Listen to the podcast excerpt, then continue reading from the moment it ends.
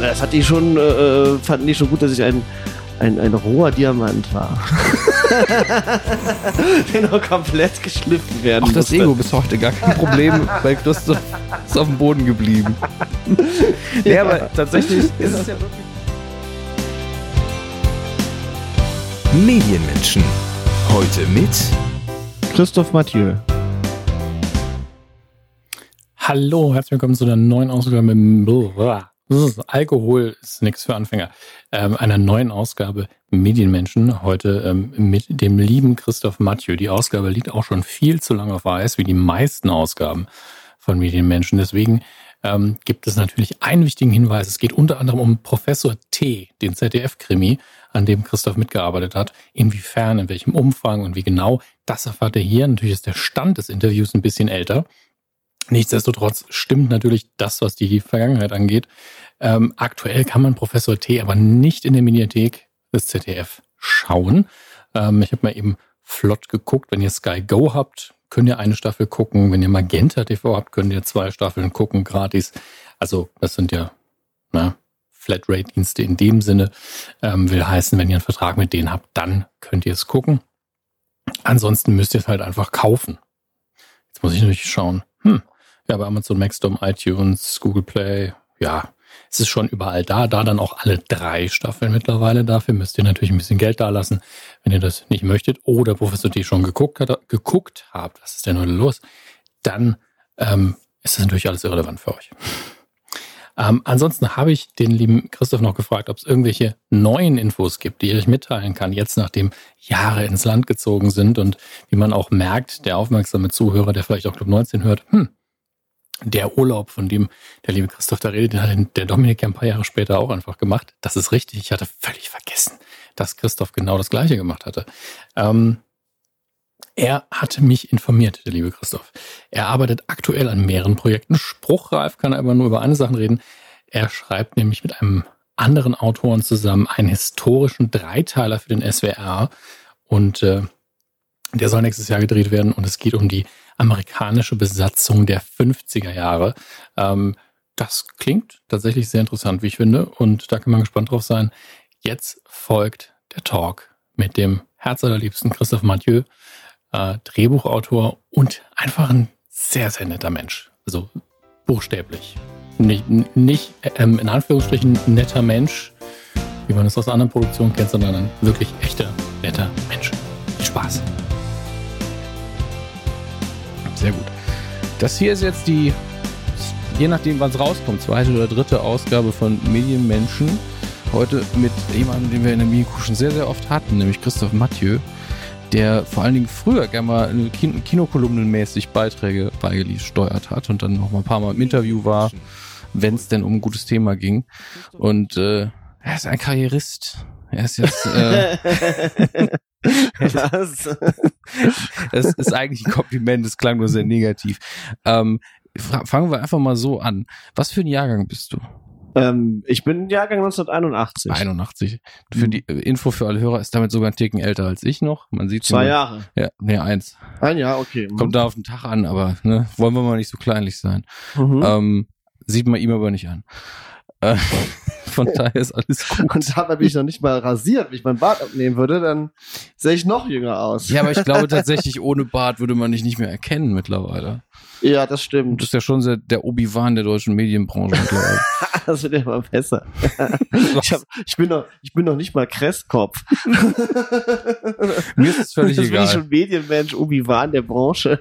Ja, ich, ich muss dir einfach so Wahrheiten etablieren, indem ich sie einfach ausspreche. Ist ja völlig egal, ob jemand dran hält, aber rein optisch bist du schon nah dran. Ja, okay. Ich habe ich hab auch einen äh, Jedi-Bademantel, dann, ähm, Eben. dann äh, ist das Bild perfekt, wie ich den anziehen würde. Das stimmt. Ich glaube, ich habe, glaube ich, auch mal ein Foto davon gesehen. Ähm, was hast du gelernt? Also hast wahrscheinlich Abitur gemacht, schätze ich. Ich habe Abitur gemacht, ich habe Zivildienst gemacht Mhm. und dann äh, war ich ab 2002 bis 2005 in Köln in der internationalen Filmschule und habe dort Drehbuch studiert. Das war damals noch eine sehr kleine Schule, 14 Studenten waren wir ganz am Anfang. Und dann kamen Regisseure, Produzenten und so weiter hinzu. Mittlerweile ist es eine Riesenschule, die ist auch mittlerweile in Mülheim viel größer und auch renommierter als damals, als ich noch, noch studiert habe, aber Ja, von 2002 bis 2005 habe ich dort Drehbuch studiert und dann danach dann noch als Drehbuchautor gearbeitet. Wie ist da die Bewerbung? Weil man immer so als Laie, natürlich habe ich mich damals auch zumindest grob umgeguckt und hieß immer so, ja, du musst einen Film drehen und die nehmen niemanden und dann ist man schon komplett abgeschreckt und es bewirbt sich keiner. Ich will jetzt nicht dazu aufrufen, ey, wenn ihr nur die Schnapsidee habt, vielleicht was mit Film zu machen, bewerbt euch doch, weil Natürlich werden nicht alle genommen, natürlich werden wenig genommen, ist ja nicht für jeden ein Job da. Aber wie war das für dich? War das sehr, sehr Also hart? ich kann nicht sagen, ich weiß jetzt nicht, wie heute die Bewerbungen da sind, ne? Aber Mhm. damals, ich meine, ich habe da studiert, da gab es noch keine digitalen Kameras, ne? Im Profibereich, Eben. da haben wir noch mit Filmrollen äh, gearbeitet. Also wenn wir die wenn wir die äh, Kurzfilme dort gedreht haben, war das immer so, ihr habt so und so viel Meter Film und äh, damit müsst ihr klarkommen. Aber als du dich beworben hast, hast du ja noch keinen Da habe ich noch keinen Film, Film gedreht. Nee, deswegen wollte ich nur sagen, dass man bedenken muss, dass das echt noch in einer anderen Zeit war, tatsächlich, medial gesehen. Und ich weiß nicht, was die heute verlangen. Es gab einfach nicht die Möglichkeit, schon technisch unaufwendig Filme zu drehen. Ähm, die Bewerbung, ja, was fand ich?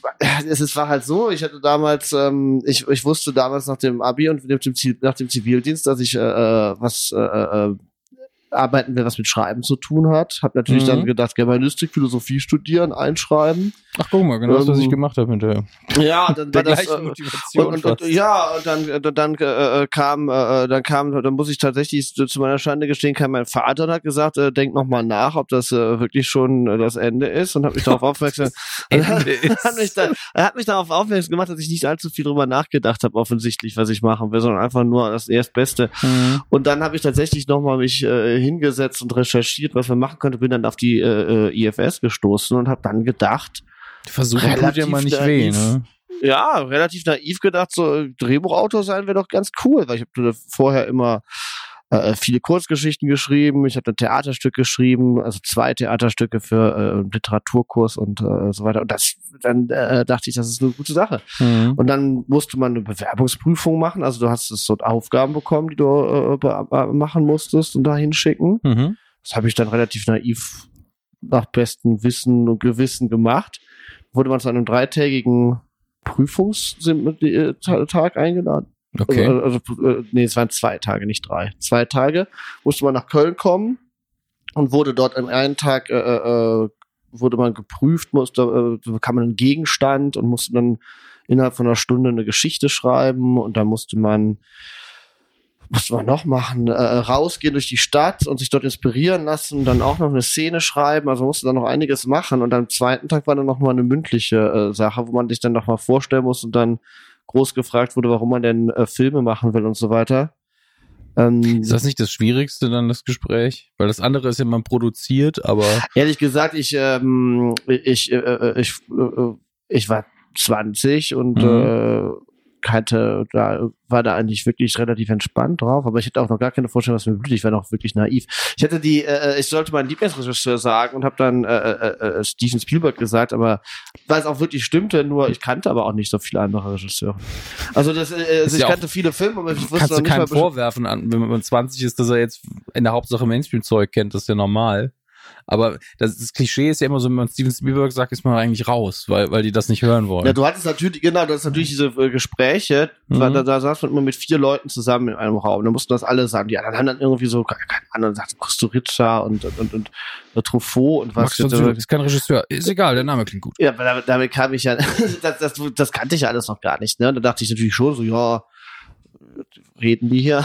aber da war ich schon, der, der war in dem Sinne, aber ja, aber ich glaube, ich war auch mit Abstand der jüngste Student damals. Also das Mhm. hat sich ja später natürlich geändert, wenn da erst noch mehr Studenten dazu kamen. Aber ich glaube, das hat die schon, äh, ich, ich, ich glaube, das hat die schon, äh, fanden die schon gut, dass ich ein, ein, ein roher Diamant war. Der noch komplett geschliffen werden Auch das musste. Ego bis heute gar kein Problem, weil Christoph ist auf dem Boden geblieben. nee, aber tatsächlich ist es ja wirklich, ähm, kennt man, glaube ich, von, von Bully Herbig, der das in Interviews mal gesagt hat, dass sein größter Fehler vielleicht war bei der Bewerbung, dass er gesagt hat, Steven Spielberg ist der Lieblingsregisseur und dass er halt so kommerzielle Sachen gesagt hat. Aber ich glaube, das ist ja auch nur ein Detail von dem, wie du dich verkaufst und wie du dich bewirbst. Ähm, ich stelle mir die Situation nur krass vor. Wenn alle anderen so irgendwelche Kunstregisseure rausballern. Ja, du musst sehen, in der, in der Aufnahmeprüfung saß äh, unter anderem auch Christian Granderath, der Mhm. heute, äh, der heute äh, äh, beim NDR äh, die Til Schweiger Tatorte produziert. Also, Der hat sich mal gar nicht zu äh, also Liebe Grüße. Nee, deswegen ähm, äh, sa sa saß man ja jetzt nicht vor der, äh, Mhm. saß man jetzt nicht vor der Riege der äh, Kommerz-Ablehner äh, par excellence. Ist ja auch gut. Also deswegen sind da ja vier Leute. Ich denke, wenn dann einer da ist, der das nicht so gern hört, ist es ja in Ordnung. Ja, die IFS auch immer als die Schule äh, äh, angelegt, die äh, äh, marktoffener arbeitet, weil es gab ja die Mhm. KM schon in Köln, das ist eine sehr renommierte äh, Filmhochschule, also Kunsthochschule eigentlich mit einer Filmsparte. Und die sind ja sehr künstlerisch äh, orientiert. Und die IFS war äh, damals auf jeden Fall als Gegenentwurf geplant. Äh, die, die ist ja auch damals von RTL und, den, und, und, und mitfinanziert worden. Und äh, äh, ähm, die Filmstiftung NRW steckt da mit drin. Das ist, das war schon, äh, ähm, das war schon nicht, äh, das, das, die hat sich nie so als ist nicht Kunstschule diese definiert. versnobte Nase in der Luft-Geschichte, wie man sie oft erwarten würde.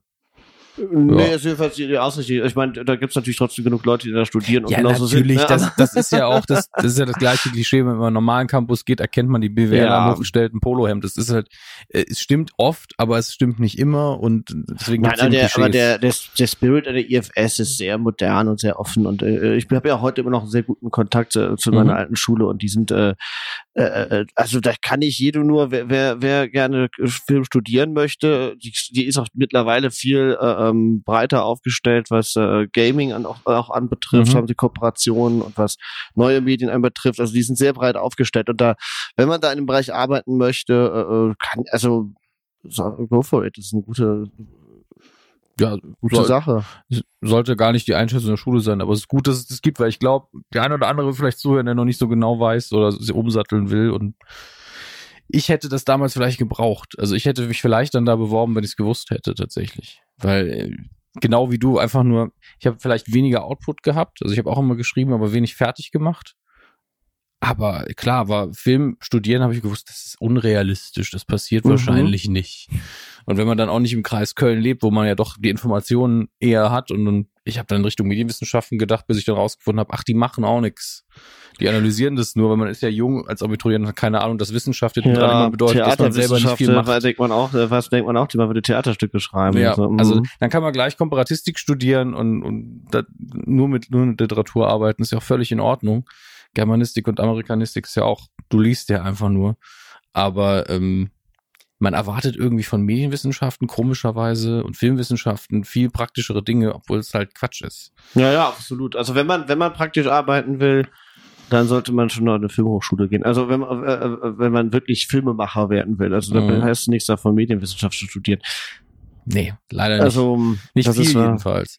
Ähm, du hast ja dann, ich, ich weiß noch, ich weiß nicht, wie genau du das erzählen möchtest, aber du warst natürlich als junger, aufstrebender Filmemacher auch irgendwann auf dem Max-Ophüls-Festival, das äh, Leuten aus dem Saarland leidlich bekannt ist als das Festival, das man in Restdeutschland nur kennt, wenn man in der Filmwirtschaft ist und äh, wo dann deutsche Journalisten durch die Innenstadt getrieben werden, die die Stadt einfach hassen, warum auch immer. Ähm, Obwohl es eigentlich ein sehr wichtiger Nachwuchspreis ist für den deutschen Film. Wahrscheinlich auch der einzig wichtige. Ja, ja. Ich, wir waren auf dem Max Öfels Festival. Ich war einmal dort. Ich hatte mit unserem Abschlussfilm, den ich geschrieben hatte, waren wir dort. Der ist dort gelaufen. Wir haben nichts gewonnen, aber der ist dort gelaufen. Das Laufen ist ja mindestens so wichtig tatsächlich. Ja, wir waren uns auf jeden Fall so gefreut, dass wir da Mhm. waren. Also ich, ich habe äh, ich, ich hab sehr betrunken auf der Bühne gesessen nach der äh, äh, äh, nach unserer Ich war mir Aufführung. nicht so sicher, ob du das erzählen magst. Ja, doch, wir waren, das war eine, das war eine sehr coole, äh, das war, das war eigentlich der Abschluss unseres meines Studiums, dieser, dieser Trip zum Max Öfels Preis. Da waren wir mit einer sehr coolen Truppe unterwegs Mhm. und hatten dann eine, und haben uns da gut krachen lassen. Das war schön. Das ist meine Erinnerung als Max Öfels Festival. Aber an sich, Das ist auch klar. die einzige Erinnerung an Saarbrücken wahrscheinlich. Aber tatsächlich ist das, das ist so die Zeit, wo Saarbrücken interessant ist, weil so viele interessante Leute da sind. Also Mhm. das ist ja wirklich, ich habe das zwei, dreimal als Journalist mitgemacht ähm, und einmal halt auch richtig mit irgendwie Abschlussfeier noch und auch dann äh, mit sich das angucken. Aber ich bin ja echt nicht so der Feiertyp. Aber du bist schon so, okay, diese Menschen werden nie wieder in dieser Stadt sein und vor allen Dingen nicht geballt auf einem Raum. Es ist wirklich sehr interessant. Du siehst halt immer mal wieder jemanden, du siehst jetzt selten irgendwelche großen deutschen Stars, weil die haben da eigentlich nichts verloren. Es sei denn, sie Mhm. haben gesagt, ich mache mal bei dem Studienfilm mit, um den ein bisschen zu unterstützen. Aber du siehst immer mal wieder Leute, wo du denkst, den habe ich schon hundertmal irgendwo in einer Nebenrolle gesehen. Oder du siehst Leute, die du später nochmal siehst. Das ist sehr interessant. Und ich kann es auch nur jedem empfehlen, der irgendwo in der Stadt ist, wo es so eine Art Festival oder Preis gibt, wo auch viele Filme gezeigt werden fürs breite Publikum. Einfach mal hingehen. Mhm, Solche Filme Fall. sieht man ansonsten einfach nie. Also es gibt da welche, die, die werden auch im Fernsehen dann irgendwann nachts um drei nochmal ausgestrahlt, wenn man Pech hat. Und äh, die große Leinwand ist halt schon das, wo sie sein sollen. Aber ich bin auch auf dem Max Ophüls Festival zum ersten Mal aus dem Film rausgegangen, weil ich ihn so furchtbar fand. Ich weiß nicht mal mehr, wie er hieß. Und nach fünf hm. Minuten war ich so, sorry, das kann ich mir nicht geben. Ich verziehe mich jetzt. Ich hoffe, es war nicht Polterabend. Das ist nämlich unser, unser Abschlussfilm dort. Nee, das war es nicht. Ich habe wahrscheinlich auch erst danach. In welchem Jahr wart ihr da? 2005. Ich glaube, ich habe erst danach irgendwie das Ofils aktiv mitgemacht. Was eine Schande ist. Also jeder Saarländer, der zuhört, geht einfach hin. Seid einfach froh, dass das vor der ja, Haustür ich, ich, ist. Ich war, ich war aber auch nur an dem einen Jahr da, ja, natürlich, gesagt, aber ne? wenn man da lebt, sollte man in meinen Augen es mindestens einmal im Leben wahrnehmen, um rauszufinden, ob es was für einen ist. Das ist einfach eine fantastische Sache. Ja, ja, absolut. Ähm, wie ging es da für dich weiter? Also nach der Schule, weil die Garantie auch mit Abschluss, dass man dann in dem Bereich arbeiten kann, kriegt man ja nie. Nee, die kriegst du nicht. Aber ähm, ja, das dann äh, das, das, das, das direkt nach der Schule wurde es wurde es tatsächlich hart. Aber ich hatte auch das Gefühl, dass das auch, äh, dass man Abschluss ähm, auch sehr stark mit dem Medienwandel zusammenfiel. Das mhm. war, ähm, wir hatten die ganze Schule, die wurde ja 2002 gegründet und die war echt, die ist echt noch gegründet worden in diesem Spirit, dass ähm, in den 90ern ja sehr viel produziert wurde, auch von Pro7, von ja. äh, RTL und Stimmt. so. Und äh, dort ein großer Autorenmangel war.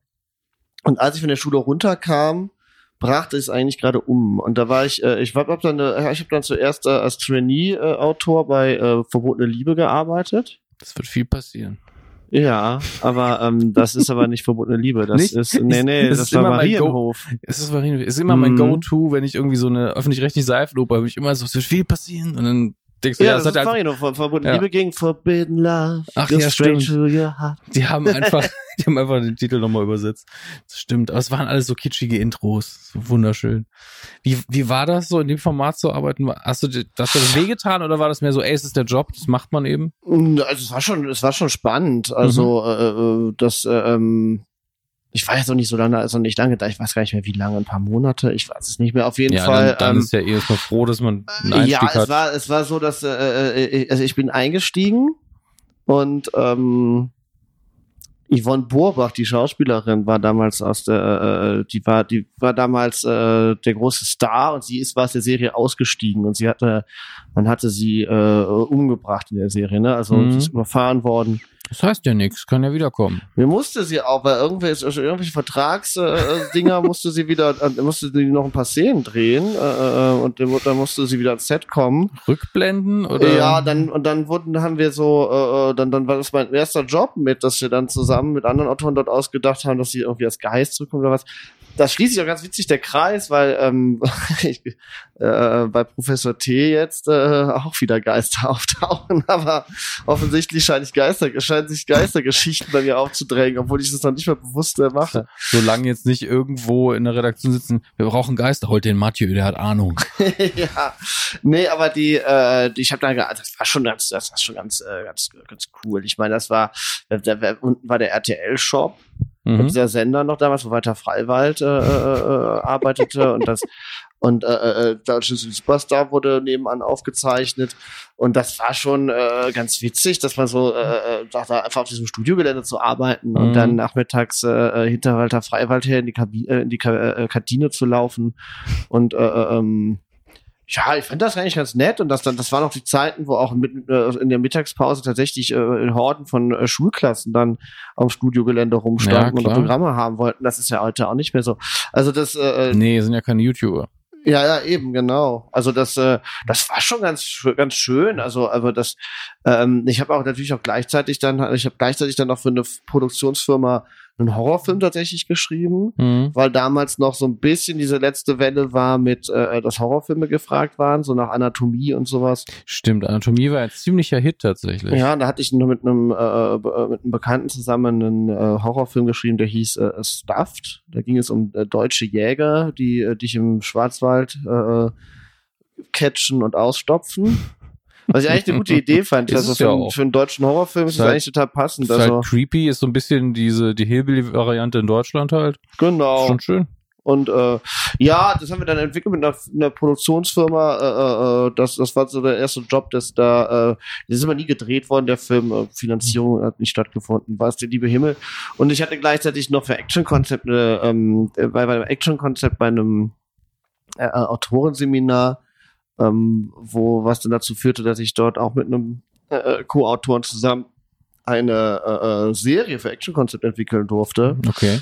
Äh, Das war, eine, das war eine ganz gute Sache. Die hatten damals, ähm, äh, es noch den Pro7 Mystery Montag. Ja, der Mystery Monday. Ja, und die und Akte zwar X plus Pro7, was auch immer. Pro7 wollte halt für diesen Montag ein deutsches Format, ein Gute Mystery-Format. Idee. Und Die hatten ähm, auch mal eine eigene Sendung. Ich erinnere mich daran. Die hatten eine eigene Mystery-Sendung in Deutschland produzieren lassen. Ja, kann schon sein. Ich weiß es gar nicht. mehr. Die hatten damals Jericho lief damals. Mhm. Ähm, Heroes war gerade aktuell. Heroes? Ja, das lief aber nicht auf Pro7, glaube ich. Ich glaube, das war, RTL das war noch, 2, glaube ich. ich bin mir nicht ganz sicher. Das war auf jeden Fall, war das so das, das Akte, das. Ja, und wir haben dann eben eine, äh, äh, äh, eine deutsche, äh, eine deutsche Serie entwickelt, Mystery-Serie. Mhm.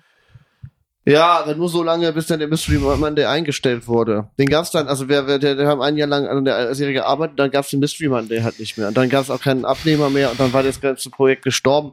Und dann Das muss ich, eben öfter, ja, ne? dann, und dann kam eigentlich, jetzt- dann habe ich, äh, nachdem es dann direkt so gut losgegangen war mit einem schönen Horrorfilmprojekt, mit VL und dann, äh, diese Serie-Sache, äh, stand ich dann einfach so anderthalb Jahre später einfach mit nichts in der Hand da äh, äh, und habe auch nichts Neues gefunden so schnell. Und hatte auch das Gefühl, dass man da draußen in diesem Markt war und da eigentlich auch gar keiner äh, gar keiner nach dir verlangt. Also gar Mhm. keiner, dass du gar keine, ich wusste auch nicht mehr, wo ich da andocken soll.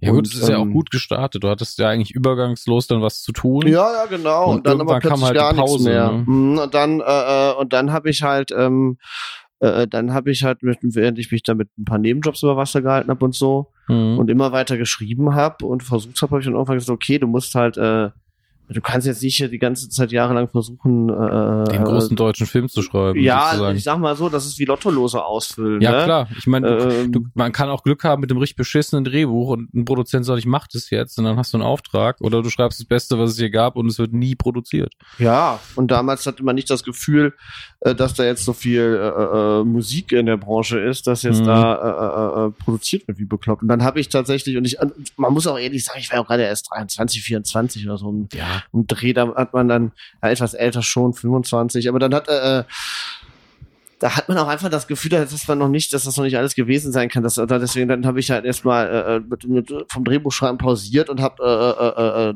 eine Ausbildung zum Journalisten gemacht und bei der Zeitung gearbeitet. was ordentliches gelernt, was Zukunft hat. Genau, bin, bin direkt in die, bin, bin von der einen äh, äh, sterbenden Branche in die andere gegangen.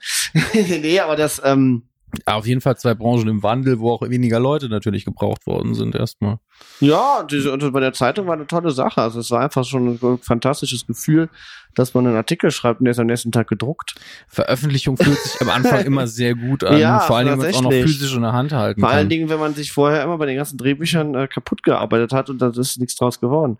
Deswegen war es eine sehr, sehr schöne Zeit bei der Zeitung. Und ähm, ich bin dann ja auch von der Zeitung aus, äh, bin ich ja auch dann nach äh, äh, Münster zu einer Werbeagentur gewechselt, weil mein ehemaliger Chef mit seinem Sohn zusammen eine äh, Werbeagentur in Münster aufgemacht hat und ähm, die mich dann abgeworben haben quasi nach der Ja. Zeitung. Und dann bin ich zwei Jahre lang nach Münster gependelt. Das war ein großes Glück, weil einerseits äh, konnte ich dort in Münster äh, viel lernen über Social Media Arbeit, über Mhm. äh, Imagefilmproduktion. Äh, ich habe da Imagefilme gemacht, ich habe dort äh, Social Media Kampagnen entwickelt. Das fand ich sehr, sehr cool. Und was ein großer Vorteil war, ist, dass dadurch, dass ich zwei Stunden hin und zwei Stunden zurückgependelt bin jeden Tag, Hat's viel Zeit zum Lesen und Schreiben. Genau, vier Stunden Zugfahrt. Und ähm, habe in der Zeit wieder angefangen, Drehbücher zu schreiben. Und das war sehr geil, weil man konnte einfach, Das war ja, du musst es nicht abliefern, du Genau. konntest es für dich machen, Genau. einfach arbeiten, wie das Material halt es hergibt. Das genau, und es war von der Zeit her super. Man fährt 7 Uhr morgens los, also ich bin immer um 7 Uhr gefahren und dann kam man um 9 Uhr in Münster an und äh, hatte schon fünf Drehbuchseiten geschrieben. Also das war eine coole, coole Erfahrung. Ja, und man hatte die Bank hatte 100. dadurch, dass man, dadurch, dass man äh, so viel, ich so viel pendeln musste, dann habe ich, dann habe ich einmal, habe ich so, so Sachen gemacht wie äh, sonntags äh, musste ich, wollte ich dann schreiben und mir fiel die Decke auf den Kopf, dann konnte, habe ich mich einfach in den Zug gesetzt, äh, bin nach München gefahren, habe im Zug äh, geschrieben, habe in München dann da äh, was gegessen. Mhm. und bin wieder zurückgefahren mit dem Zug und habe dann noch mal weitergeschrieben, also quasi das ähm, Büro auf Rädern, das fand ich schon Ja, super. Das ist Schon ich manchmal. aber das ist, das ist wirklich diese Sache, was ich ja auch berufsbedingt in Anführungsstrichen, es ist immer komisch, von Beruf zu reden bei der Nummer, äh, dass eigentlich alles im Arbeitszimmer stattfindet zu Hause. Und ich mich auch dazu zwingen muss, Haus zu verlassen, weil du ansonsten bekloppt wirst. Und äh, ich muss jetzt bei mir einfach öfter, weil ja eine Uni bei mir in der Stadt ist, einfach in die Bibliothek gehen und da mal arbeiten. Ja. Also einfach nur der Fußweg und anderes Umfeld. Und ich weiß es noch von meiner Magisterarbeit, in der Bibliothek arbeitet man eher. Zu Hause ist man so, ach guck mal, da können wir jetzt auch mal Staub wischen. Absolut, genau so Ne? ist es. Und äh, das egal wie gut das Arbeitszimmer ist, man ist immer so ein bisschen, das ist aber auch mein Heim und ich muss jetzt auch mal, ich kann auch tausend andere Dinge tun, die Ablenkung ist überall und das ist sehr, sehr schwierig. Kann ich mir gut vorstellen. Das mit der Bahn, ich kenne ja jemanden, der hat ein Jahr lang im Zug gelebt mit der Bahncard 100. Ach, tatsächlich. Und Ja. äh, keine Wohnung gehabt. Der hatte keine Wohnung. Der war wahrscheinlich, glaube ich, bei seinen Eltern noch gemeldet, damit die Post irgendwo Hat er in der. Bahn geschlafen? Es gibt Schlafwagen, die hat er nicht immer genommen, aber ähm, da musste er halt auch ein bisschen draufzahlen. Mhm. Äh, ab und zu ein Hotel. Und das Tolle ist ja, ähm, er, vielleicht hat er es auch darauf angelegt, das weiß ich nicht, aber wenn die Bahn ab einer bestimmten Verspätung musste die ein Hotelzimmer zahlen. Mhm. Und er hat sehr oft in einem sehr guten Hotel gepennt, weil einfach der Zug sau spät ankam. Was ja für alle anderen war das einfach notwendig. Für ihn war es so, ist sehr praktisch. Ich kann eine Nacht in einem guten Bett schlafen. Also da ist auch sehr viel, was man da tun kann tatsächlich. Aber ich glaube auch, wenn man das auf Dauer macht, wird man auch, wenn man auch einen Schaden vielleicht, wenn man äh, immer in der DB-Lounge dann isst und äh, Ja, ne? das, das, das, aber grundsätzlich ist die Bahn als Arbeitsplatz äh, sehr empfehlenswert, weil du bist, äh, äh, du bist konzentriert und du bist trotzdem in Bewegung. Das ist so eine, das ist so eine Sache, glaube ich. Aber ich, ich habe so ein Problem damit, wenn Menschen um mich rum sind, die muss ich immer beobachten und also nicht konstant, also ich starre die Leute nicht an, das wäre irgendwie nervig, aber ich schaue dann sehr schnell mal hoch und guck, was los ist. Das ja, was tatsächlich auch beim Schreiben so die Sache ist, ist das, was du sagst mit dem Büro zu Hause, dass man Staub wischt und so weiter. Ich habe die Erfahrung gemacht, dass äh, Schreiben äh, sehr äh, zu einem echt erdrückenden Dämon werden kann, wenn was äh, äh, äh, wenn man nichts anderes macht. Also wenn man Mhm. morgens aufsteht, zwei Zimmer weitergeht und dort dann den Tag verbringt und äh, mit seinem Drehbuch kämpfen muss, mit seiner Geschichte, also eigentlich mit sich selber, weil Ja. letztlich man ähm, steht sich ja immer nur selbst im Weg bei der Nummer. Genau, selbstverständlich ringt man mit sich selbst und das ist einfach meiner Erfahrung nach unglaublich viel wert, dass man, wenn man noch andere Sachen macht. Also ich arbeite ja jetzt, äh, mache ja auch für, äh, in, in, einer- in einer Vertriebsfirma von einem Freund, da mache ich ja das äh, Marketing und die PR für diverse Filme und wir machen ja viele schöne Projekte und äh, äh, da arbeite ich halt halbtags und das ist einfach äh, total gut, dass man einfach etwas hat, ähm, was einen erstens so Leute bringt, was einen, da, äh, wo, wo man sich mit anderen Filmen auseinandersetzen kann und so weiter. Bisschen erdet auch wahrscheinlich. Ja, was einen erdet und was einen äh, äh, aktiv hält, weil im Hintergrund passiert der Rest dann eh. Also das, äh, ähm, äh, dass die Drehbucharbeit, die man dann noch hat, die läuft im Hinterkopf dann ab und wenn man dann weiß, okay, ich habe heute wieder von äh, 16 bis 19 Uhr ist heute meine Drehbuchzeit beispielsweise oder von 15 bis 19 Uhr. Also ich sehe immer zu, dass ich so vier bis fünf Stunden am Tag äh, Drehbuchzeit habe. Dann nutzt du diese vier Stunden deutlich effizienter und deutlich konzentrierter als wenn du morgens um äh, neun anfängst und sagst, ich habe Tag den ganzen. Tag vor mir und so genau. Und so hast du einfach, du hast am bist du in den Abend des Vortages hinein geschrieben, Mhm. nimmst dieses Gedanken mit ins Bett, arbeitest am nächsten Tag, jetzt ist irgendwie arbeitet geht das weiter im Hinterkopf und dann setzt du dich um 15 Uhr hin und sagst, okay, jetzt bis zum Feierabend noch ein paar Szenen raushauen und dann freut man sich halt auch darauf. Ja, und das Unterbewusstsein arbeitet eh die ganze Zeit. eben. Das ist ja wirklich, also gerade bei kreativer Arbeit und auch bei überhaupt, wenn du auch akademisch arbeitest, Unterbewusstsein macht einfach 70 Prozent der Arbeit. Wenn man irgendwann da sitzt und weiß, was man schreiben soll, dann ist es nicht, weil man die ganze Zeit nicht nachgedacht hat, man es nur nicht gemerkt. Ja, und deswegen ist meiner Erfahrung nach wichtiger, dass man, wenn man, wenn man schreiben will und wenn man effektiv schreiben will, dass man nicht sagt so, oh, ich nehme mir jetzt irgendwie fünf Wochen frei und in Mhm. den fünf Wochen äh, werde ich dann einen Roman schreiben oder so. Das, äh, Also es Sondern- kann klappen, aber es ist unrealistisch, das immer es ist wieder aber- hinzukriegen. ja, es ist, es ist sehr, sehr schwierig, finde ich. Und es ist, es ist meiner Erfahrung nach besser, wenn man wirklich vorhat, ein Drehbuch zu schreiben oder einen Roman Mhm. oder was, dass man sagt so, okay, ich werde jetzt jeden Tag ein oder zwei Stunden daran arbeiten, Mhm. neben dem, was ich sonst mache. Und das werde ich auch konsequent tun. Ich werde jetzt Ja, keinen Tag halt lang jeden Tag Ja, passieren. du darfst keinen Tag ausfallen lassen. Genau. Dann, und, dann, und dann, wenn du das dann aber machst, wenn du da ähm, äh, am Ball bleibst, äh, ähm, dann wirst du meiner Erfahrung nach äh, äh, schneller und äh, äh, besser zum Ziel kommen, als wenn du äh, ja, wenn du sagst so, ich mache jetzt nichts anderes, als damit zu irgendwas schreiben, ist meiner Meinung nach natürlich wirklich das Schönste, also das, das eine der befriedigsten Dinge, die man tun kann. Aber es ist auch ähm, gleichzeitig auch eines der sch- schwierigsten Dinge, die man tun kann. Also die man, äh, ähm, da, da muss man. Also man sollte nicht Larifari rangehen letztlich. Das ist das Ding. Nö, man muss, man sollte schon Respekt haben, aber man muss, man darf sich aber auch nicht einschüchtern lassen. Nee. Nur äh, wenn man halt, äh, äh, äh, wenn man halt zulässt, dass die Geschichte oder das Projekt äh, den ganzen Tag bestimmt, Hm. dann lässt man sich sehr leicht davon einschüchtern. Ja, und dann hat man aber auch irgendwann keinen Bock mehr drauf. Das ja, das ist auch so mit allem so. Es ist noch, natürlich versteht man das noch eher, wenn es irgendwie der Chef sagt, okay, du musst jetzt drei Tage lang über, Überstunden schieben. Genau das gleiche ist es ja in dem Fall auch. Und dann hat man natürlich keine Lust mehr darauf. Ja. Aber ich sehe dich in, in äh, dem Bezug dann auch, das weißt du ja auch schon, auch direkt als Gast für, für Club 19, weil wir wahrscheinlich dann auch sehr lange über Stephen King und Schreiben allgemein reden könnten. Ja, das können wir Ähm. gerne machen. Für Stephen King kenne ich mich aus. Ich weiß, ich weiß. Ich bin auch ein bisschen, immer noch ein bisschen neidisch äh, auf deinen Besuch in Maine, auch wenn es einfach nur ein Foto vom Haus ist. Ja, aber, Aber trotzdem. Ja, da, ihr, äh, da, hat meine Frau mich dazu überredet, das auf jeden Fall zu machen. Ja, Ich aber gesagt, du wir hättest ja fahren da durch. bereut. Und dann habe ich, ich habe dann ja auch die Autoreneitelkeit. Ne? Ich habe dann Christiane gesagt, du musst dich vor dem Haus äh, fotografieren lassen. Ich so, dann denkt er, ich sei ein Fan und kein Kollege. Als hätte er so eine Liste zu Hause, wo er dich dann durchstreicht oder rüberschiebt in die andere ja, Spalte. ja, das, das Selbstbewusstsein ist manchmal etwas zu groß, das ist wohl wahr. Und dann hat Christiane gesagt so, ja, und dann habe ich natürlich gemerkt, okay, ja, ist schon total Da- Unsinn. Und, Da ist äh, es wichtig, dass man halt Partner hat, der ehrlich zu einem ist immer. Das ist ganz, ganz wichtig. Ähm, Ja, und dann habe ich mich dann äh, dann vor dem Haus fotografieren. Das war auch wirklich schön. War das einzige Haus in der Straße, was für Clinton geworben hat. Ja.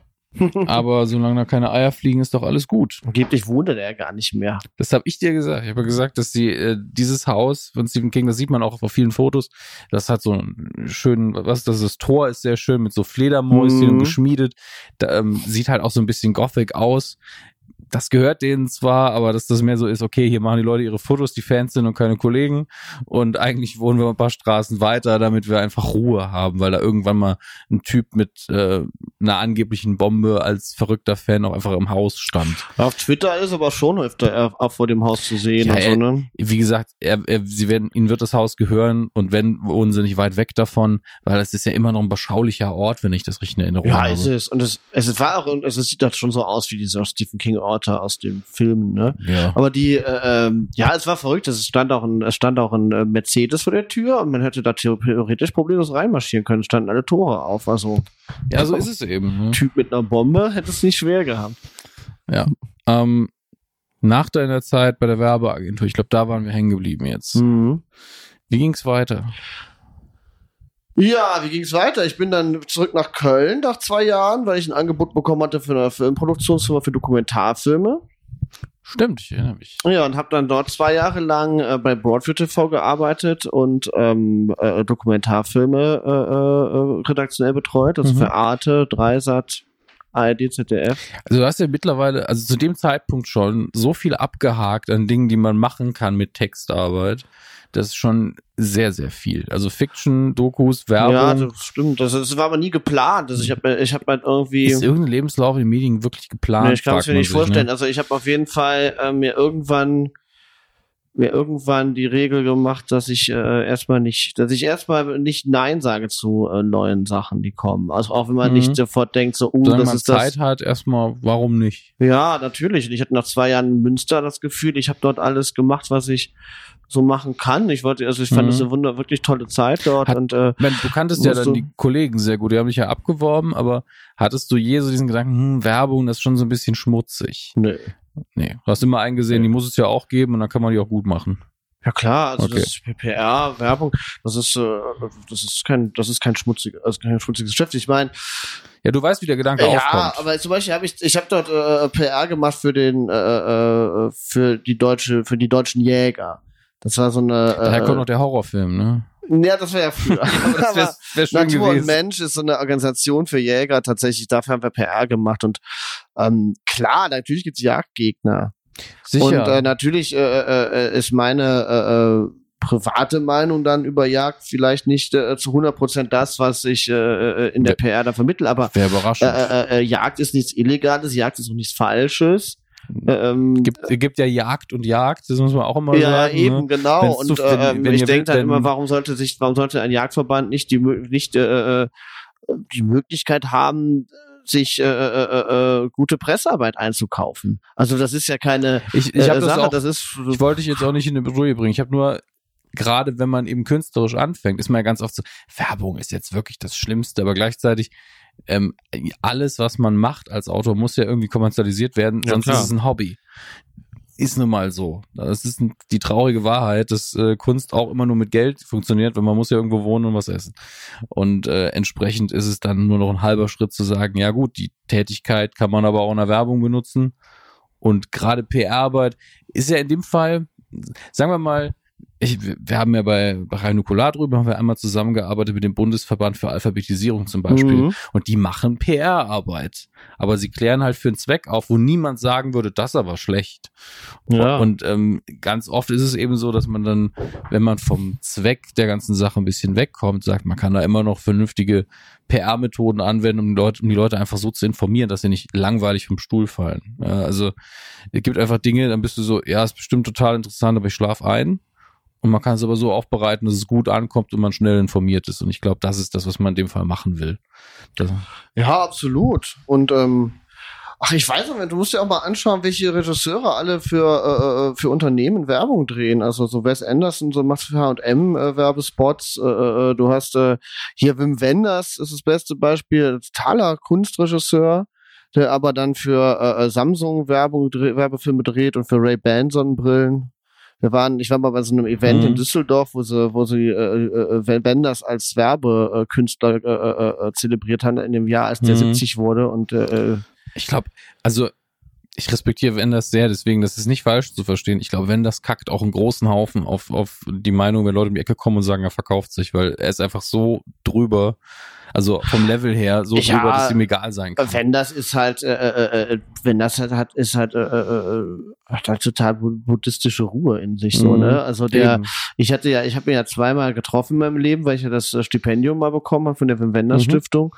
Und ähm, es ist, es ist vom Gefühl her wirklich, als würdest du mit einer Art Meister Yoda-Figur sprechen, weil er ist sehr, sehr ruhig, er ist Mhm. sehr besonnen, er sagt, äh, er, ist, er ist äh, sehr begeisterungsfähig und äh, lacht viel.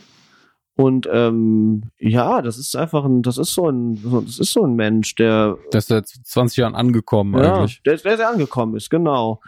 Und ähm, klar dreht der, äh, klar dreht der Werbung äh, äh, äh, erstmal wa- wahrscheinlich schon, was auch künstlerische Herausforderung ist, aber natürlich auch, weil, äh, äh, weil er dort das Geld verdient, das er auch braucht, um dann Mhm. eben äh, gewagte äh, Filme machen zu können, die eben nicht kommerziell sind. Und Das, äh, das, das geht nicht anders. Und ich meine, in der der Jury vom Wim Wenders Stipendium sitzt dann auch der Kreativchef von Scholz und Friends und einer der größten Werbeagenturen Deutschlands. Das ist auch kein, das ist auch ein sehr äh, kreativer Mann mit einem tollen Spirit, der tolle Sachen macht. Also Klar, es ist, es ist wirklich es gibt sich Werbung- die Klinke in die Hand ja, eigentlich. irgendwie Ne? schon. Es ist schwierig, das, äh, es ist schwierig, da, äh, äh, das zu, zu definieren. Wir sind ja alle von Werbung abhängig. Also es gäbe auch dieses Abhängig weiß ich nicht, aber es ist halt komplett Also- verzahnt. Also alles, was irgendwie verkauft werden will, muss ja beworben werden, gerade in diesem Bereich, weil es ist nun mal nicht so, dass wir ich- glaube zwar schon, dass wir Kunst zum Leben brauchen, aber wir würden halt auch mal drei Wochen überleben, ohne einen Film zu gucken, wenn wir jeden Tag was essen müssen. Dafür müssen wir grundsätzlich keine Werbung schalten.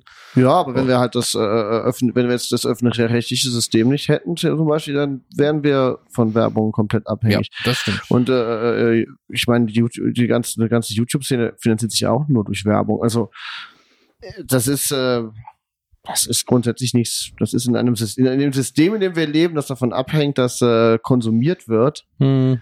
äh, lässt sich das nicht vermeiden. Ansonsten müssten wir das System ändern. Also klar. Das, deswegen rufen wir an dieser Stelle jetzt die Kommunistische Räterepublik aus. Ähm, zum zweiten Mal in Deutschland oder zum siebten Mal. Nein, Quatsch. Aber es ist, man, man kommt ganz schnell in diesen Lauf, was man, was man dann ähm, über ganz große Sachzusammenhänge reden müsste. Aber das soll jetzt hier auch nicht in dem Ja. Maß stattfinden, glaube ich. Genau, reden wir. Ich, ich war ja bei, ich, wir waren ja bei einem Dokumentarfilm, da war Genau. ich. Aber das ist genau, wie du so schon sagtest, es hat sich bei mir tatsächlich so ergeben, dass eins zum anderen kam und ich da Mhm. eigentlich sehr äh, immer mit sehr viel Neugier auch in andere Sachen reingegangen bin. Und das hat mir auch, das, das war eigentlich auch total schön.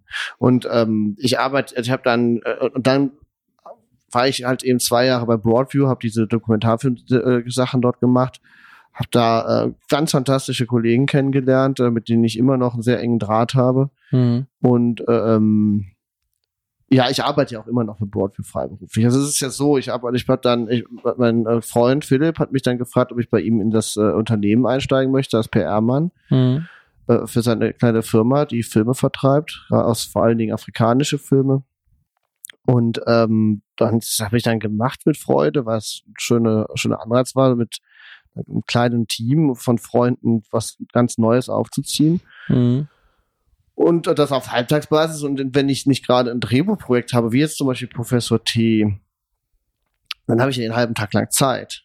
Und dann äh, mache ich immer noch sehr viel für äh, Broadway TV auf freiberuflicher Basis. Oder ich ähm, äh, äh, oder ich äh, arbeite für äh, die Film die Film Lounge auch, die ja ähm, äh, von von dem äh, Broadview TV Chef mitgegründet wurde, der mich dann damit reingeholt hat. Machen wir ja auch äh, äh, YouTube YouTube Clips viele zu Filmen Mhm. und äh, Filmkritiken und machen jetzt ein Live-Event im April. Also eigentlich so ähnlich wie das, was was ihr mit Nukular macht, machen wir mit mit der Filmlaunch auch, nur dass ich nicht vor der Kamera bin, sondern im Hintergrund.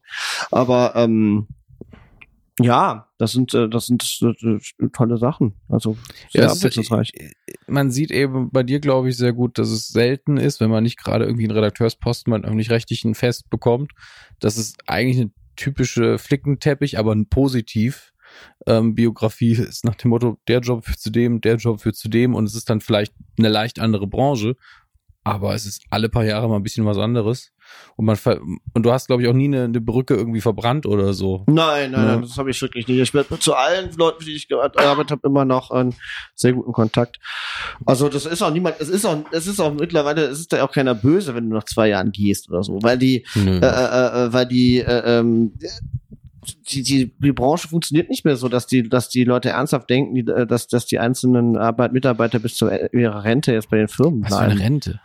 Eben. Also, das ist ja die andere Sache. Man muss ja Eben. davon ausgehen, dass man bis 65 mindestens arbeitet und wahrscheinlich eher danach immer noch so ein bisschen frei was machen müsste. Zumindest ist das so die deprimierende Einstellung unserer Generation, glaube ich, dass es so aussieht, als wäre da nichts mehr hinterher.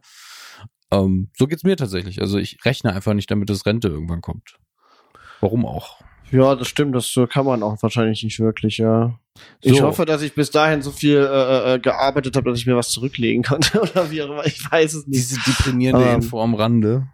Das ist wirklich, man, manchmal hat man so, man nimmt so eine Abzweigung im Gespräch und man ist dann so, okay, wenn wir das jetzt weitermachen, dann wird das sehr düster. Sehr düster, das lassen wir besser. Ähm, Ja gut, wir können über die Finanzierung. Äh, ich ich habe noch, ich hab noch eine Lebensversicherung abgeschlossen mit meiner Frau zusammen. Vielleicht rettet ihr uns irgendwann mal. wer ist denn der Begünstigte? Oder habt ihr es gegenseitig gemacht? Egal. Vielleicht schneide ich den Teil wirklich ausnahmsweise mal raus. ähm, was ich noch fragen wir müssen eigentlich zum Aktuellen dann kommen. Ähm, ich muss leider zu meinem äh, Schande gestehen, dass ich nicht die Zeit hatte, in Professor T bisher reinzuschauen. Ich habe wirklich vor allen Dingen über dich mitbekommen, die Serie gibt's. Du hast mit dran geschrieben, hast geschrieben. Ich weiß aber auch nicht mehr, welche Staffel gerade aktuell ist und für was du genau verantwortlich bist. Magst du uns da auf den Stand bringen? Also Professor T ist äh, eine Krimiserie vom ZDF, Mhm. die seit vielen Jahren schon in Belgien läuft. Das ist ein belgisches Format. Okay. und das in Belgien so erfolgreich ist, dass die das äh, äh, äh, lizenziert haben in verschiedenen Ländern, also unter anderem auch nach Frankreich äh, äh, und nach Deutschland eben. Und ein sehr enger Freund von mir hat im letzten Jahr äh, die Serie für den deutschen Markt adaptiert Mhm. und ähm, die erste Staffel geschrieben. Das waren vier Folgen, die letztes Jahr, Anfang letzten Jahres liefen. Ähm, alle inszeniert von Thomas Jahn. Der hatte, der, den kennt man, weil er äh, Knock on Heaven's Door gedreht hat in den Ah, 90ern. Stimmt. Und ähm, macht äh, seitdem sehr viele, sehr viel Fernsehformat. Hat auch Einstein gemacht auf Sat 1. Mhm. Und äh, der inszeniert das.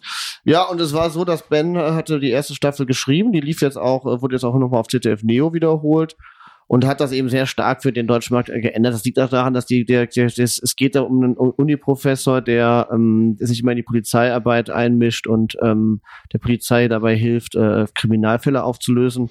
Und er ist eine sehr zeitgemäße Ermittlerfigur, weil er, äh, wie, wie so viele Ermittler, äh, äh, die es ja heutzutage gibt, äh, sehr neurotisch ist so, und, und, und, und so, so ein brillantes Mind hat, so ähnlich wie Sherlock oder Monk oder also eigentlich äh, mit Alltagsdingen überfordert, aber mhm. in, im Intellekt halt eben äh, brillant.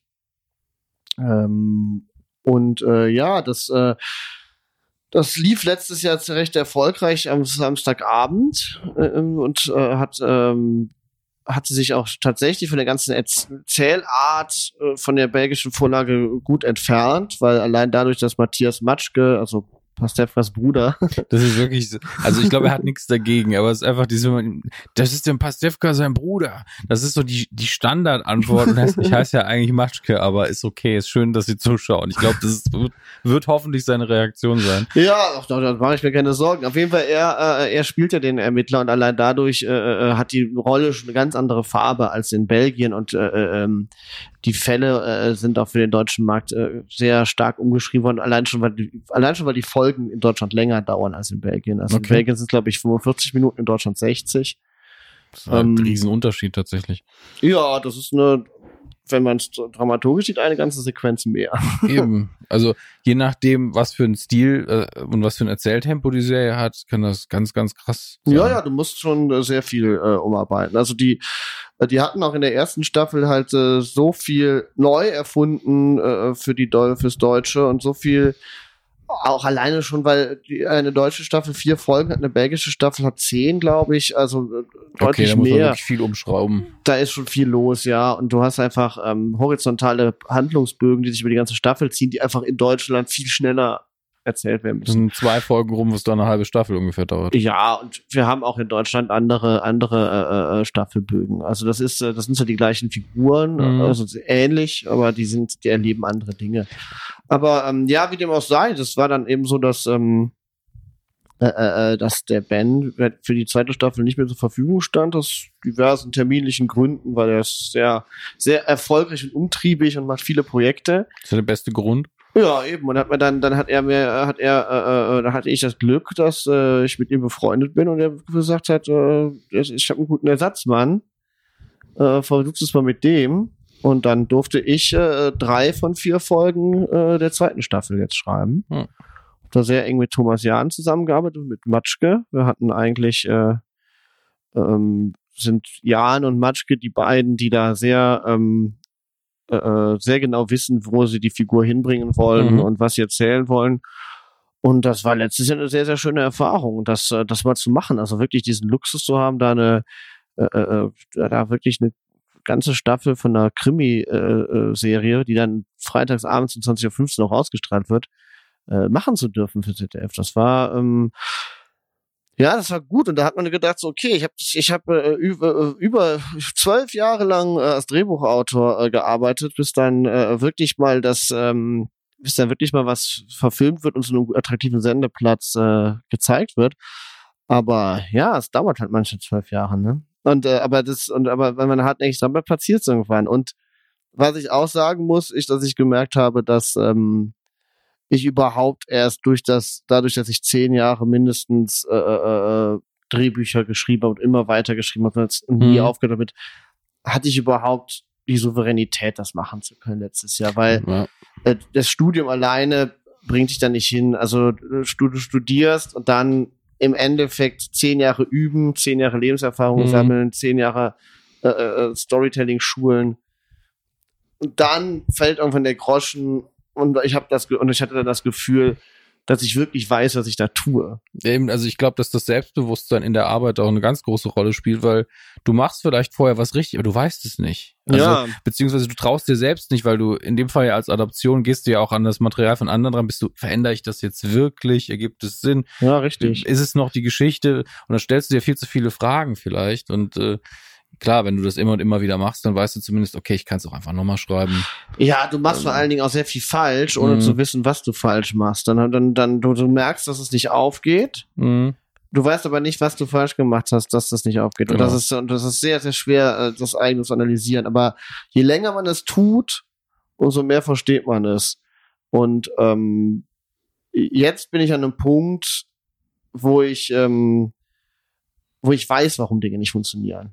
Also ähm, wenn, mhm. wenn, wenn etwas nicht funktioniert, also dann weiß ich, wo das, dann weiß ich, wo der Fehler liegt und wo ich dran arbeiten Ist muss. natürlich einfacher, wenn man fremdes Material liest, aber Ja, ja, klar, auf jeden Fall. ich meine, da kann man sich ja dann immer noch mal aushelfen. Das ist gut, wenn es beim eigenen auch klappt, aber wahrscheinlich auch frustrierend. Ja, du hast nur nicht, äh, wenn du dann irgendwann so professionell dann arbeitest, du hast dann einfach auch oft nicht die Zeit. Ich meine, wir hatten bei Professor T letztes Jahr ein paar Monate Zeit, um die Bücher zu schreiben. Ähm, die, äh, du, du musst dann in sehr kurzer Zeit äh, ähm, liefern und Mhm. hast nicht den Luxus, da mehr, viele Fassungen zu schreiben, wo du jedes Mal nochmal überdenken kannst. Du musst schon, du musst schon wissen, worauf du hinaus willst und was Mhm. du, und du hast dann Drehbuchbesprechungen. Da wird dann beschlossen, was passieren soll. Hm. Und da musst du aber auch relativ schnell wissen, wie du da hinkommst. Hm. Ähm, und äh, früher, vor fünf Jahren noch oder vor sechs, hätte ich das nicht so schnell konnt. Da hätte ich mich äh, äh, eine Woche hinsetzen müssen und genau ausarbeiten, wie man, wie ich da hinkomme. Jetzt weiß ich, ich kenne jetzt den, äh, den Weg besser. Hm. Ähm, ja. Kommen wir mal auf die Sendung an sich. Ähm, ist Gibt es irgendwas an Professor T, vor allen Dingen an der Figur vielleicht, weil ich glaube, die steht ja nicht nur im Titel im Vordergrund, sondern der Rest ist ja doch für den Zuschauer, okay, es ist ein Krimi. Mhm. Ähm, was ist für dich an der Beso Figur das Besonderste? Das Besonderste, das setzt ja schon voraus, es dass sie sehr viel Besonderes Beso Besonderste gibt's aber auch als Wort, ja schon. Er hat mindestens schon. drei besondere Eigenschaften. Eine davon ist, dass ich ihn auf Fotos immer mit blauen Handschuhen sehe, was natürlich smart ist, wenn man das einfach, man hat dieses Bild im Kopf und vergisst es auch nicht. Ja, der, der, der, äh, äh, der orgi- echte, äh, äh, der echte äh, Professor T, der aus Belgien, die Originalvorlage hat auch weiße Handschuhe. Äh, das Mhm. äh, hat- wurde, wurde dann in Deutschland wurden die blauen ausgesucht, um dann schon mal das erste Alleinstellungsmerkmal zu haben. Und vielleicht deutet das sogar auf das Besondere hin, weil er hat natürlich, es ist natürlich diese Figur, der äh, ähm, äh, äh, der neurotisch ist und Mhm. Angst vor seiner Umwelt hat, ne? Und äh, äh, Angst hat vor ähm, Ist er Hypochonder auch, oder? ja, ja, der ist Ja. auch Hypochonder, der ist, ähm, äh, äh, äh, der hat auch Ang- Angst vor Bazillen, also Mhm. Türklicken anzufassen und sowas, ne? Ähm, aber das Besonderste ist eigentlich, glaube ich, dass das eine Figur ist, die äh, äh, wirklich äh, ernsthaft äh, mit inneren Dämonen kämpft. Und das ist, ist äh, mittlerweile sehr, sehr gut äh, ausgestattet worden und sehr weit getrieben worden. Also ich verrate auch nicht so viel, wenn man sagt, in der es geht, es ist auch tatsächlich so, dass er in der ersten Staffel hatte, hatte, die endete damit, dass seine ähm, engste Vertraute ermordet wurde. Mhm. Und ähm, in der zweiten Staffel kommt sie weiter vor, aber tatsächlich als äh, äh, äh, Gestalt in seinem Kopf, Mhm. äh, die ihn begleitet bei den Ermittlungen und so. Das ist natürlich ähm, und das wird in der, das wird in diesem Format, das an sich sehr ähm, ja übertrieben ist. Ja, Ah. nee, es ist gar nicht so sehr realistisch. Okay. Es ist, äh, die Fälle sind, äh, die Fälle sind schon tatsächlich wie wenn man so an Sherlock denkt, äh, da, da sind die Fälle ja auch oft immer ziemlich abgefahren und so, Ja, ne? sehr. mit Verrückten, dass die, dass die Mörder ziemlich abgefahrene Pläne haben, um ihre Morde durchzuziehen und so.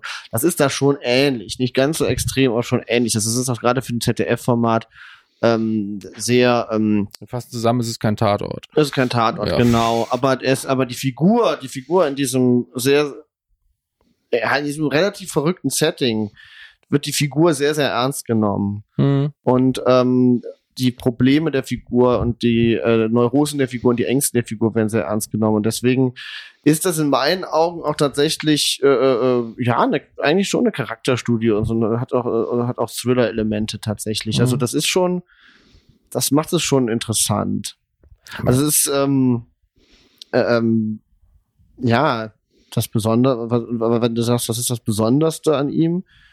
Ähm, Für dich zum Schreiben, es muss ja nicht für den Zuschauer sein.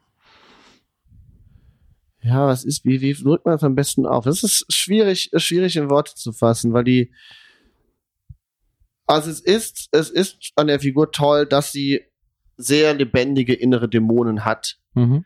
und dass sie ähm, mit sehr viel, dass sie äh, sehr, mit sehr viel Energie ihre inneren Konflikte austrägt und man da Mhm. sehr, sehr frei ist, das äh, groß zu illustrieren. Also auch, auch weil er ein japanisches Meditationszimmer hat, was man nutzen kann, ne? Und weil er äh, ähm, eben weil er mit ne, weil er einen, äh, äh, äh, äh, mit Toten sprechen kann und all solche Sachen. Da hast du sehr, sehr viele Möglichkeiten. Also du hast sehr viele Möglichkeiten, die inneren Konflikte zu visualisieren Mhm.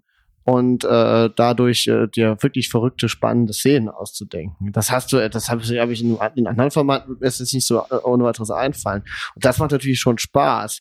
Man muss sich halt nur immer genau fragen, was sind wirklich die inneren Konflikte, was sind Mhm. wirklich die Dämonen, du darfst da nicht irgendwie daneben hauen. Und es darf halt nicht zum Selbstzweck äh, Genau. mutieren. Genau, das ist die Schwierigkeit. Du darfst auch nicht äh, äh, den, in die Falle tappen, dass du die Figur nicht ernst nimmst, sondern die ganze Zeit Spaß mit dir treibst. Das darfst du auch nicht. Das ist so ein bisschen die Schwierigkeit, aber das, äh, das aber gleichzeitig natürlich auch das Tolle. Also, da, ja, das äh, eigentlich würde ich das sagen, weil du hast bei T einfach die Möglichkeit, die inneren Konflikte äh, nach außen zu tragen. Du hast sehr viele Möglichkeiten, die Mhm. inneren Konflikte zu visualisieren. Das sind dann eben auch Szenen, die man sonst nirgendwo schreiben würde. Oder vielleicht Genau. in einem ähnlichen Format, aber das gibt's eben nicht so oft. Ja, schön. du hast, äh, äh, äh, du bist bei dem Format auch dazu ermuntert, äh, ähm, äh, äh, dir wirklich out of the box zu denken. Also wir Mhm. hatten eine, wir hatten eine Folge. Also es, der Regisseur war so begeistert. Wir haben ein neues Studio bekommen für die Mhm. zweite Staffel. Ne? Und das hatte äh, den Vorteil, dass du in dem, den, dass der Aufzug, es gibt dort einen Aufzug in, im Polizeipräsidium, und im Gegensatz zum alten Studio kann man in dem neuen Aufzug drehen. Also früher Mhm. konnte man immer nur von außen zeigen, wie, der- wie genau. Und jetzt kann man im Aufzug Szenen spielen lassen. Gott sei Dank. ja, Ja, du, Und das, du musst ja ähm, wirklich, du musst ja so eine Blockade im Kopf haben. Okay, das können wir nicht machen, müssen wir vorher klären. Fertig. Ja, wir haben halt einmal bei allen Folgen versucht, dass, äh, dass jede Folge irgend, äh, wirklich irgendein richtig besonderes Alleinstellungsmerkmal hat. Jetzt ist der Fahrstuhl. Ja, das, äh, bei, und, ja, bei der bei der Einheit. Wir hatten, das war das war noch so eine Sache. Das hat unglaublichen Spaß gemacht, weil ähm, wir hatten eine Folge, die hat nicht richtig.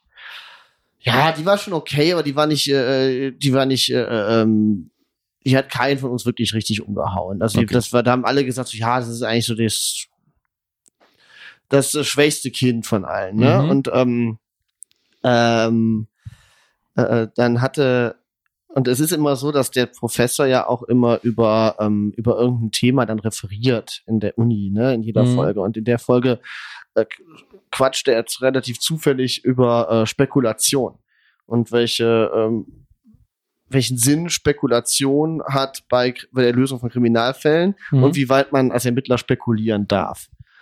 Und dann kamen so zwei Dinge zusammen. Erstens wollte der Regisseur unbedingt viele Szenen in diesem sexy neuen Aufzug drehen. Und dann äh, ging es um Spekulationen. Da war die Idee, wer es wäre denn, wenn wir jetzt, ähm, wenn wir jetzt den Typen einfach im Aufzug stecken lassen Mhm. und der die ganze Folge über lang gezwungen ist zu spekulieren. Er kann gar nichts äh, ermitteln. Er kann nur Er kriegt maximal einen Handyanruf. Genau, er hat dann, ja, ich habe dann sogar, den, das haben wir dann auch überlegt, ich habe dann, Handy- ich hab dann sogar diese Möglichkeit noch äh, gekillt, weil Okay. ähm, äh, ansonsten würde die ganze telefonieren. Das heißt, er sitzt die ganze Zeit drin, kann nur nachdenken und kann mit Ja, einer er fertigen eine, Lösung durchs Nachdenken er hat noch eine rauskommen. andere Person im Aufzug drin, mit der er dann Okay. reden kann. Das haben wir schon. Also ansonsten wäre es Ja gut, das ist die alte, echt schwierig das gewesen. ist die alte Dr. House-Methode. Ich brauche nur jemanden, dem ich meine Ideen zuwerfen kann. Ja, aber der hatte, ähm, wir haben es dann so gemacht, er, äh, er, er kommt, er kommt an den Tatort, äh, er, er kriegt alle Fakten Mhm. und geht dann in den Aufzug rein, bleibt stecken und die ganze Folge bleibt drin. Und das hat die Folge dann schon witzig gemacht. Und so kannst du bei einem anderen Kriminalfall halt nicht ohne weiteres denken. Ähm, auch dass das, äh, ähm, dass das dann von der Redaktion und Produktion und von allen dann auch so mitgetragen wird, weil das Ja. in, innerhalb dieses Formats gut funktioniert. Vor allen Dingen muss man ja bedenken, dass ihr eben, was waren es, vier Folgen nur pro Staffel habt. Ja, Und mein Vergleich mit House ist natürlich nicht, nicht weit her. Die Charaktere haben ja schon sehr viele Ähnlichkeiten. ähnlich, ja, ja. Und da hast du aber diese üblichen 20, 22 Folgen und dass dann davon mal eine so ist, ist ja auch nicht das Ding. Also selbst wenn es da nicht funktionieren würde, kommt dann direkt die nächste. Ähm, es gibt ja diese, es gibt eine Folge, da ist er im Flugzeug, das weiß ich noch, noch mit der Kollegin und da werden die Leute auf einmal alle krank. Und das ist natürlich auch dieser enge Raum, er hat nicht alle Möglichkeiten, die er sonst wo hat. Aber wenn ich mir vorstelle, er würde allein irgendwo im Fahrstuhl sitzen, ohne irgendeinen Kontakt, schon so, ja gut, dann sitzt er eben da, kannst maximal noch ein paar Erinnerungsfetzen reinbauen, Dinge, die er sich vorstellt, aber man braucht schon Personen. Ja, wie gesagt, er wird dann mit einer Person zusammenstecken. Ja, auch mit einer Person, äh, die wir dann auch, äh, mit der, die dann auch auf der, auf der horizontalen Erzählebene auch wichtig für ihn wird. Aber Mhm. das, ähm, es hat halt einfach tierischen Bock gemacht. Wir hatten diese Klar. Folge, die hat nicht, äh, die hatten, die war, die war irgendwie okay, aber hatte nicht, hatte nichts Besonderes. Und es war wirklich nur ganz kurz, ganz wenige Wochen vor Dreh. Äh, eigentlich müssten, waren, hatten wir gar keine Möglichkeit mehr, die Drehbücher zu machen. Dann hatten wir der Regisseur und äh, Matthias Matschke und ich hat dann echt mal so bei einem Pizzaabend so diese Idee, warum steckt ihr nicht die ganze Zeit im Aufzug fest? Hm. Oh, dann hieß es, äh, ja, kriegst du das hin innerhalb der kurzen Zeit? Und ich sage so, ja, alles klar, ich versuche, ich gebe mein Bestes und dann. So, viel Spaß noch äh, bei der Pizza, ich bin weg. ja, also in etwa. Mhm. hat dann, es hat dann auch wirklich großen Spaß gemacht. Äh, dann, äh, da habe ich dann auch wirklich dann äh, Tag und Nacht daran gearbeitet. Ja, und, wenn man äh, halt auch weiß, dass die, umgebaut. dass ähm, die anderen alle mit an Bord sind bei der Idee, dann hat man natürlich auch eine andere Motivation, da muss man sich nicht mehr hinterfragen. Auf jeden Fall. Also es hätte natürlich noch sein können, dass dann jemand, äh, dass ich das dann schreibe und dann sagt dann Ja. jemand, okay, das funktioniert aber nicht, schön gedacht, aber geht leider nicht auf. Aber und dann hätte man immer noch die alte Fassung wieder ja, nehmen eben. können. Und das ist auch der Punkt, wo dir deine Erfahrung zugutekommt. Das hättest du nach dem Tag wahrscheinlich schon gemerkt. Ja, das hätte ich genau, und dann hättest Fall. du gesagt, Jungs, nee. weil ich dann noch nicht drauf losschreibe, sondern dann äh, drei Tage mir Zeit nehme, überhaupt nur das Ganze auseinanderzubrechen und das dann wirklich zu planen, weil das kannst du nicht anders machen. Du musst dann, Mhm. Du musst das dann planen. Du musst die Dramaturgie haben, bevor ja. du die Szenen schreibst. Ja, ja, auf jeden Fall. Also ich meine, du kannst beides machen, ne? Man kann. Aber nicht unter Zeitdruck wäre es halt fatal, weil du dann auf der halben Strecke merkst, so klappt's nicht. Ja. Ja, ich, das ist ja immer die Frage, wie das mit dem Plan und dem Nichtplan ist. Also Drehbücher sind ja deutlich krasser strukturiert als Romane. Ja, bei Romanen, Ähm, Romane sind auch ein bisschen, die spielen halt lieber, also die haben den Raum dafür. Das gibt einfach, mein Lieblingsbeispiel ist High Fidelity tatsächlich, weil es so Mhm. simpel ist, das zu analysieren. Es gibt auf den, auf der, auf der DVD ein paar Szenen natürlich, die geschnitten sind und es gibt eine Szene, die im Buch drin ist, die wunderbar gedreht worden ist, die du einfach hättest reinnehmen können, aber sie bringt dir nichts Neues, sie nimmt dich aus der Ja. Hauptplotline raus, also du verstehst genau, warum sie raus ist, aber sie ist halt an sich toll. Und das ist natürlich so ein Ding, wo du dann weißt, du musst respektieren, dass sie nicht drin ist, weil es den Film besser macht, obwohl sie gut ist. Ja, Drehbücher sind da auch sehr also Filme sind da sehr unverzeihlich, wenn Ja. Szenen die Story nicht voranbringen und so, das, das, das, Das muss auch so das sein. läuft so nicht, ja. Und die, ähm, und ich habe ja immer, ich habe ja immer ein Problem damit, äh, äh, Geschichten äh, am Reißbrett anzufangen. Aber das, Ich, äh, es ist, es geht gegen, also bei mir ist es auch so gegen die Kreativität irgendwie, dass du ähm, schon weißt, was passiert, obwohl du eigentlich lieber mitten im Matsch bist und versuchst einfach immer einen Schritt vorwärts zu kommen, weil ja, du damit die Story ja selbst zuerst entdeckst. Und bei dem anderen Ding weißt du ja schon, wo die Reise hingeht. Aber es ist halt einfach sicherer sehr oft.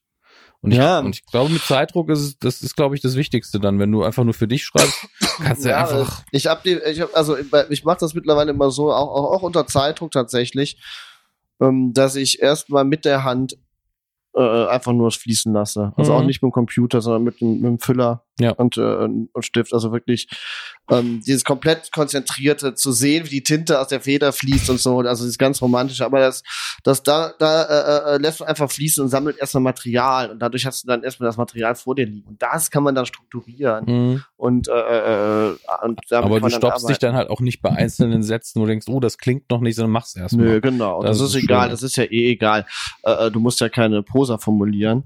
Äh, deswegen ist es wirklich erstmal Material sammeln Mhm. und dann ähm, und dann strukturieren. Deswegen ich mache das auch deswegen sehr sehr gerne mit dem iPad, dass ich mit dem iPad arbeite, weil ich dann ja, weil ich kann dieses dieses handschriftliche mache ich mit dem mache ich mit, mit einem Block und einem Füller Mhm. und wenn ich dann Planungen mache und äh, äh, Grafiken dann zeichnen muss und so, das mache ich einfach super gerne mit dem iPad Pro, ne, mit diesem äh, Stift und so. Das ist einfach ein Traum. Also dass, dass es das gibt, das ist äh, der Knaller.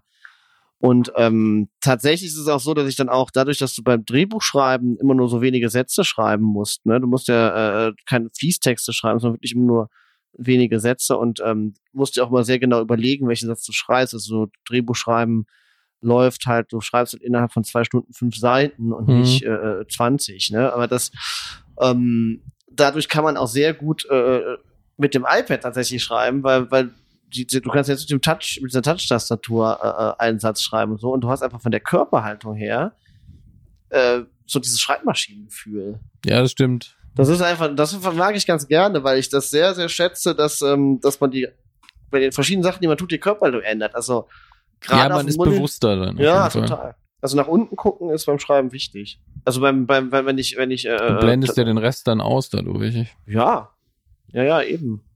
Wie bei der Klassenarbeit früher. Dann sieht man das leere Blatt und weiß, genauso viel weiß ich. Ja, so ist es. Aber ähm, gute alte Horror-Vakui.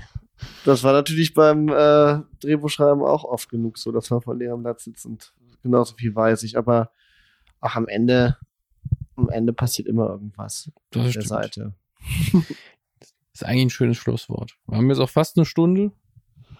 Ähm, kannst du uns, beziehungsweise, das ist jetzt, das schneide ich jetzt raus. Ich will auch gerade gerade wissen, läuft, wann, wie lange läuft Professor T jetzt noch mit den Folgen? Ja, genau, das, das habe ich noch gar nicht gesagt. Also Professor T startet noch am 4. Mai, May the Force, ne, gleich zu merken. 4. Mai, äh, äh, ähm, 20.15 Uhr ZDF. Und ab dann äh, jeden Freitag im Mai. Und dann ist Ende Mai Feierabend. Dann Weil der Mai hat Staffel vier vorbei. Freitag. Ja, genau. Der Freitag hat vier, hat vier, der Mai hat vier Freitage. Mhm. Die Staffel hat vier Folgen. Ja gut, also das sollte ich, ähm, das geht jetzt an mich selbst. Das solltest du hinkriegen, dass die Folge vorher rauskommt. Ähm, und äh, dann würde ich mir das auf jeden Fall angucken. Die erste Staffel ist die in der Mediathek noch oder ist die? Ich glaube ja. Okay, das wäre glaube, ja. natürlich sehr hilfreich für alle, die die zweite gucken wollen.